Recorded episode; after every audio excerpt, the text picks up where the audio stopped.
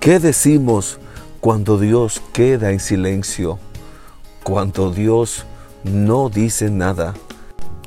Hay un lugar en la casa del alfarero que llamamos cuarto frío.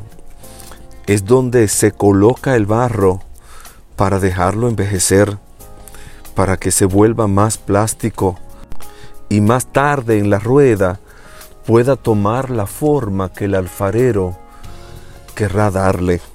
¿Cuánto tiempo le tomará Dios tu preparación? La verdad es que no hay un tiempo establecido de antemano. Moisés estuvo 40 años en su cuarto frío en el desierto. José, 13 años pasaron hasta que llegó a ser el primer ministro de Egipto.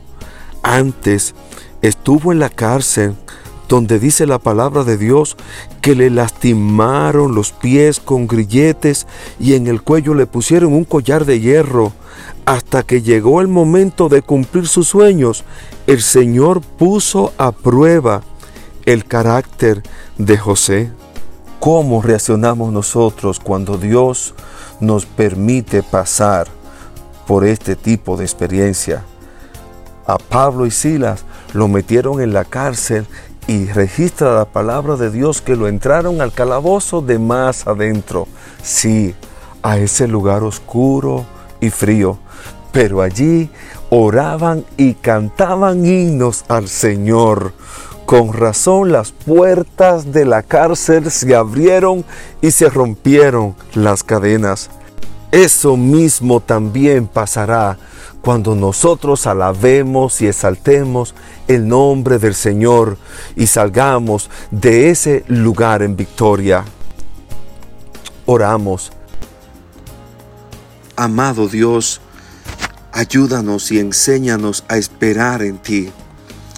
Oh Señor, y permite que de nosotros salga nuestra mejor alabanza, nuestra mejor adoración aun cuando nos encontremos en esos lugares fríos, solitarios, cuando no vemos luz. Que como Pablo y Silas, Señor, te exaltemos, te glorifiquemos, de tal modo que las cadenas se rompan y las puertas se abran, Señor. Muchas gracias, muchas gracias aún por los cuartos fríos. Te amamos y te bendecimos en el nombre de Jesús. Amén.